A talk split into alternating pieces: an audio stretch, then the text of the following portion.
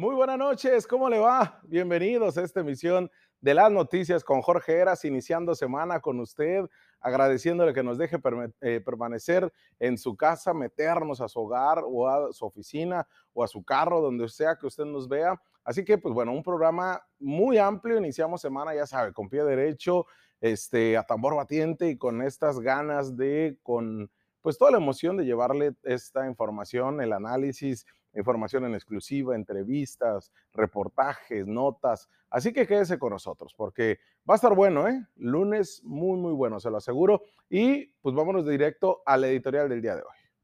Y es que el puerto de San Felipe ha resentido por años las malas iniciativas, los malos gobiernos, las malas acciones y también ha resentido por años que autoridades sean totalmente improvisadas. Porque cuando usted dice el puerto de San Felipe y el Golfo de Santa Clara, este, esta zona sonorense, pues eh, se nos viene a la memoria nuestras vacaciones quizá que pasaron de niños o de jóvenes o ya de adultos, eh, la baja 250, la baja 500, el, ir a cotorrear a, la, playita para escaparnos de un eh, caluroso eh, Mexicali, ¿no? Al menos bañarte en el mar. Y también, pues, aquellos que residen en otros municipios, también ir a turistear a San Felipe, porque es un lugar muy chiquito, apenas 20 mil habitantes. gran parte de ellos son extranjeros. Un puerto de San Felipe que nos ha dado tanto a Baja California y que poco le regresamos. Pero también un puerto de San Felipe que ha resentido por años las malas o nulas, más bien, políticas públicas del gobierno que usted me diga, ¿eh? del gobierno que usted me diga, porque no han podido desatorar cosas tan elementales como era la tenencia de la tierra. Y ahora buscan hacerlo municipio como si eso fuera la verdadera panacea para sacar del hoyo en el que he estado en cuanto a impacto social, en drogadicción en San Felipe, en delincuencia y sobre todo en temas económicos en este puerto mexicalense y que como en el caso de San Quintín, pues para las autoridades o las ocurrencias de muchos legisladores es hacerlo municipio y con eso los vamos a sacar del bache o al menos pues que ellos se gobiernen y que ellos se rasquen con sus uñas. San Felipe resentido por años malas administraciones, ocurrencias políticas, malos funcionarios, malos delegados, pero también ha resentido por años un olvido social, un olvido de parte de una comunidad y por supuesto lo ventajoso que resulta el crimen organizado en zonas donde es tierra de nadie, en zonas donde la pesca furtiva está al orden del día, con o sin restricciones, con o sin veda, con o sin las autoridades que usted me diga en el puerto, desde los marinos hasta la Conapesca, hasta lo que era Profepa y la Semarnat. En todos no me puedo explicar si no hay con la palabra corrupción el que se siga dando la pesca furtiva, la pesca ilegal en San Felipe y es lo que ha terminado a complicar. Y al final, ¿quiénes la pagan? Los que residen ahí y los verdaderos pescadores más de 800 embarcaciones, tanto en San Felipe como en el Golfo de Santa Clara, que han resentido de estos funcionarios improvisados que desconocen de los problemas y que se interesan por ir a San Felipe a inaugurar una baja 500, imagínense. Pero acaso le preguntaron a los pescadores qué es lo que se ocupa, qué es lo que necesitan, en qué los podemos apoyar. Pues tantas reuniones que van el gobernador y la alcaldesa a la Ciudad de México, pero no pueden tratar este tema. Es increíble y las artes de pesca tradicionales que no están permitidas para estas 800 embarcaciones que están de manera con su permiso de manera legal, pues les complica todavía en un escenario donde para toda esta zona pues puede resultar todavía con complicaciones económicas mayores si un embargo que se puso en Baja California para esta zona del Alto Golfo continúa por parte del gobierno de Estados Unidos.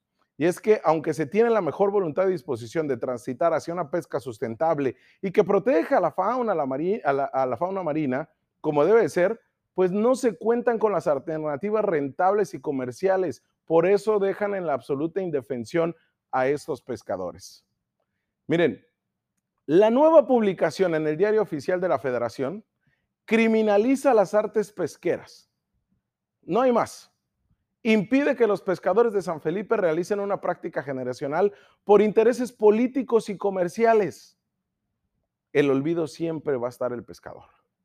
Pero vamos a hacer un contexto. La historia misma nos, nos va a ir dando y sobre todo el análisis de especialistas en el tema.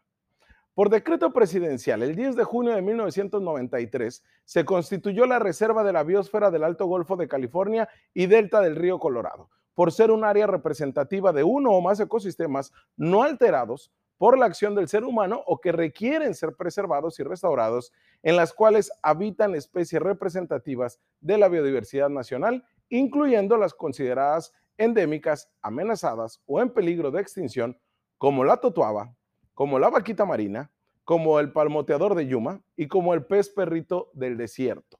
Estas cuatro especies, así está publicado en el periódico oficial de la Federación de 1993, ese decreto presidencial. Pero investigadores y científicos de la UNAM, de la UABC y California, sostienen que en los países subdesarrollados, en donde la creación de estas áreas protegidas genera mayor malestar en las poblaciones que dependen de los recursos por conservar o proteger, pero además también entre los habitantes que son desplazados como resultado de la legislación. Es decir, a todo dar que lo hagas, pero en el contexto social afectas más a los residentes y a los propios pescadores. Para la Organización de las Naciones Unidas para la Alimentación y la Agricultura, la, famosa FOA, los conflictos de interés son una característica inevitable de todas las sociedades que se presentan cuando quienes utilizan los recursos naturales lo hacen de distinta manera o cuando se decide cambiar la forma de manejarlos, como en el caso de la reserva. Para la científica Ana Paulina Vázquez, los objetos de conservación son en realidad el sustento no solo alimenticio de millones de personas, de nosotros, de gente de Estados Unidos y hasta de Japón, que es a donde van a dar la fauna marina ya pescada en este continente asiático, sino también es una parte relevante de la cosmovisión que hay en esta entidad, que los cuales proveen los insumos indispensables para la satisfacción de las necesidades básicas y culturales. Y es que este problema social en el que se ha convertido el tema de la pesca en San Felipe al menos desde el 1993, pero ahora grabado desde hace cinco años con el decreto de Enrique Peña Nieto, y ahora con el desdén o el desinterés del gobierno morenista, las contradicciones y los vacíos normativos derivados de un mismo marco jurídico establecido por aquellos legisladores improvisados y sobre todo que se tiraron al piso ante los ambientalistas internacionales, sobre todo de Estados Unidos, en este marco jurídico, en términos de la conformación de estas reservas naturales, que obviamente se aplicaron en el puerto de San Felipe, violan los derechos fundamentales de las comunidades asentadas en las áreas protegidas o en su zona de influencia. Mire, le digo, todo esto es lo que señalan especialistas. Vámonos a algo más, más local. De acuerdo a un estudio de tres investigadores de la UABC, denominado Un acercamiento a los actores ribereños en la pesca de camarón en San Felipe, publicado en 2016, señala que los efectos de la pesca sobre toda la biomasa marina, sobre todos los peces, de esta zona del Alto Golfo de California, son importantes, por supuesto, pero quizá no es la única causa que los provoca. Es decir, la pesca furtiva no es lo único que generaría que especies endémicas de la región, como la totoaba y la vaca marina, pues vaya bajando este, su nivel de existencia. Pues la percepción generalizada desde las ciencias naturales es que el problema de especies en extinción es causado por pescadores individuales. Estos pescadores que trabajan de manera ilegal y de manera corrupta con las propias autoridades del puerto, y ellos maximizan su utilidad sobre un recurso de acceso abierto porque pues si no hay pescadores en alta mar, pues ellos la tienen más fácil. Pero también estos tres investigadores refieren, al igual que otros especialistas, que hay otros factores que deberían de analizarse. Le voy a decir algunos. Como la entrada en funcionamiento de la presa Hoover en 1936, que redujo considerablemente el volumen de agua que llegaba al Golfo de California. También señalan los investigadores los aportes de agua sobre el canal Welton Mohawk, resultantes de la irrigación intensiva en la agricultura del sur de Arizona, realizados mediante procesos de extracción de agua dulce con pozos de bombeo. Hay muchos factores que no se toman en cuenta y que se dejan este, pasar porque lo hacen nuestros vecinos acá, los güeros. Los investigadores Virginia Guadalupe López, Luis Ramón Moreno y Enselmina Marín Vargas aseguran en su estudio que la ineficacia de las acciones de conservación que no prestan atención al contexto social y económico puede apreciarse en diversas áreas protegidas de México, no solamente en el Alto Golfo. Ahí en estas zonas en las que pretenden proteger los recursos por decreto, porque así lo determina el presidente, no consultaron ni involucraron de manera efectiva a las poblaciones locales, lo que pasó en San Felipe. Para estos autores no se ha logrado mantener la diversidad biológica ni el manejo adecuado de los recursos naturales y por esto se ha fomentado el descontento social y un aumento de conflictos en torno al uso y acceso a los recursos. Hasta las normativas instrumentadas en México para la protección de la vaquita marina no han tomado en cuenta el papel que le corresponde a cada uno de los involucrados y quiénes más involucrados que los propios pescadores, pero no se les preguntó, no se habló con ellos y solamente se les dio una lanita, un recurso en el cual también hubo actos de corrupción. En este abril se cumplieron cinco años de la veda de la pesca en el Alto Golfo de California, decretada por el entonces presidente Enrique Peña Nieto. De esta manera se protegió la vaquita marina, especie endémica, y hasta el momento nadie ha visto viva una vaquita marina. ¿eh?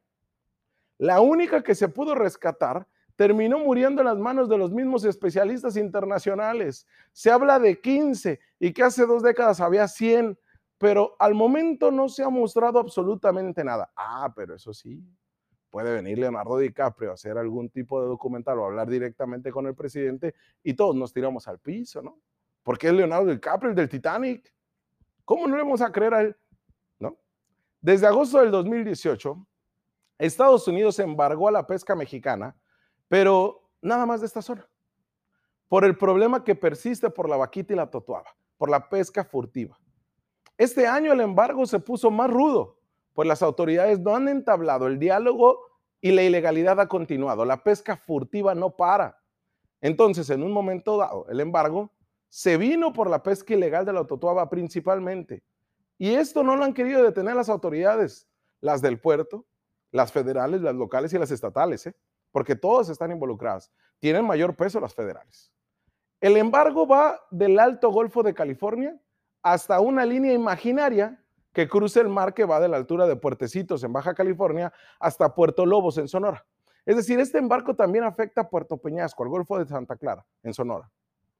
Se había planeado una reunión de altos niveles en San Felipe, de Semarnat, del gobierno de Estados Unidos, para que el 18 de marzo, pues se reunieran, pero la contingencia sanitaria canceló todo, también esta reunión.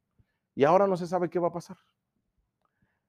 Desde, 1900, desde el 2019, perdón, se han enviado los pescadores un sinfín de oficios a las secretarías de Estado responsables de atender esta problemática. No han tenido una respuesta favorable, perdón, puras largas.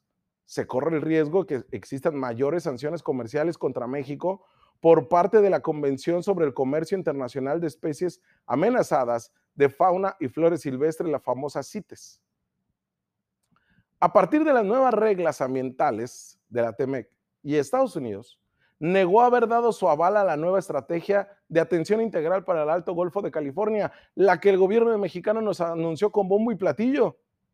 Al contrario, ahora se busca criminalizar a la pesca con sus artes de pesca normales, lo que es la, veda, lo que es la pesca del camarón. La ley de protección de mamíferos marinos de Estados Unidos faculta al gobierno de su mismo país a prohibir la compra de productos pesqueros a los países que no puedan comprobar que cuentan con una regulación comparable a los estándares vigentes en sus mares. Por eso es que pusieron embargo desde el 2018 a Baja California o al Alto Golfo de California. Y de esta manera buscan evitar la captura incidentales de especies protegidas. Existe esta amenaza de que se prohíba la exportación de especies marinas mexicanas, incluidas la aleta de tiburón, los trofeos de caza de borrego cimarrón, cimarrón o hasta la venta de madera de caoba. Hay una carta dirigida a Andrés Manuel López Obrador por parte de las cooperativas de San Felipe y del Golfo de Santa Clara. En ella lo acusan a integrantes del gobierno de engañarlos sobre las supuestas negociaciones con Estados Unidos para levantar el embarco pesquero. Los funcionarios de la Administración Federal no han entablado diálogo con los pescadores, pero tampoco nadie. Y ya ellos fueron a pescar a partir del 25 de septiembre que inició esta temporada de pesca de camarón y será hasta marzo. Un tema que sin duda alguna, le digo, San Felipe está en boca de todos cuando se trata de pari, cuando se trata de, campañas políticas y cuando se trata de abrazarnos y de echarle la papacho. Pero cuando se trata de problemas reales, hay nadie. Pero la baja, y la baja 500, bien, gracias. Vamos a una pausa comercial y volvemos con más.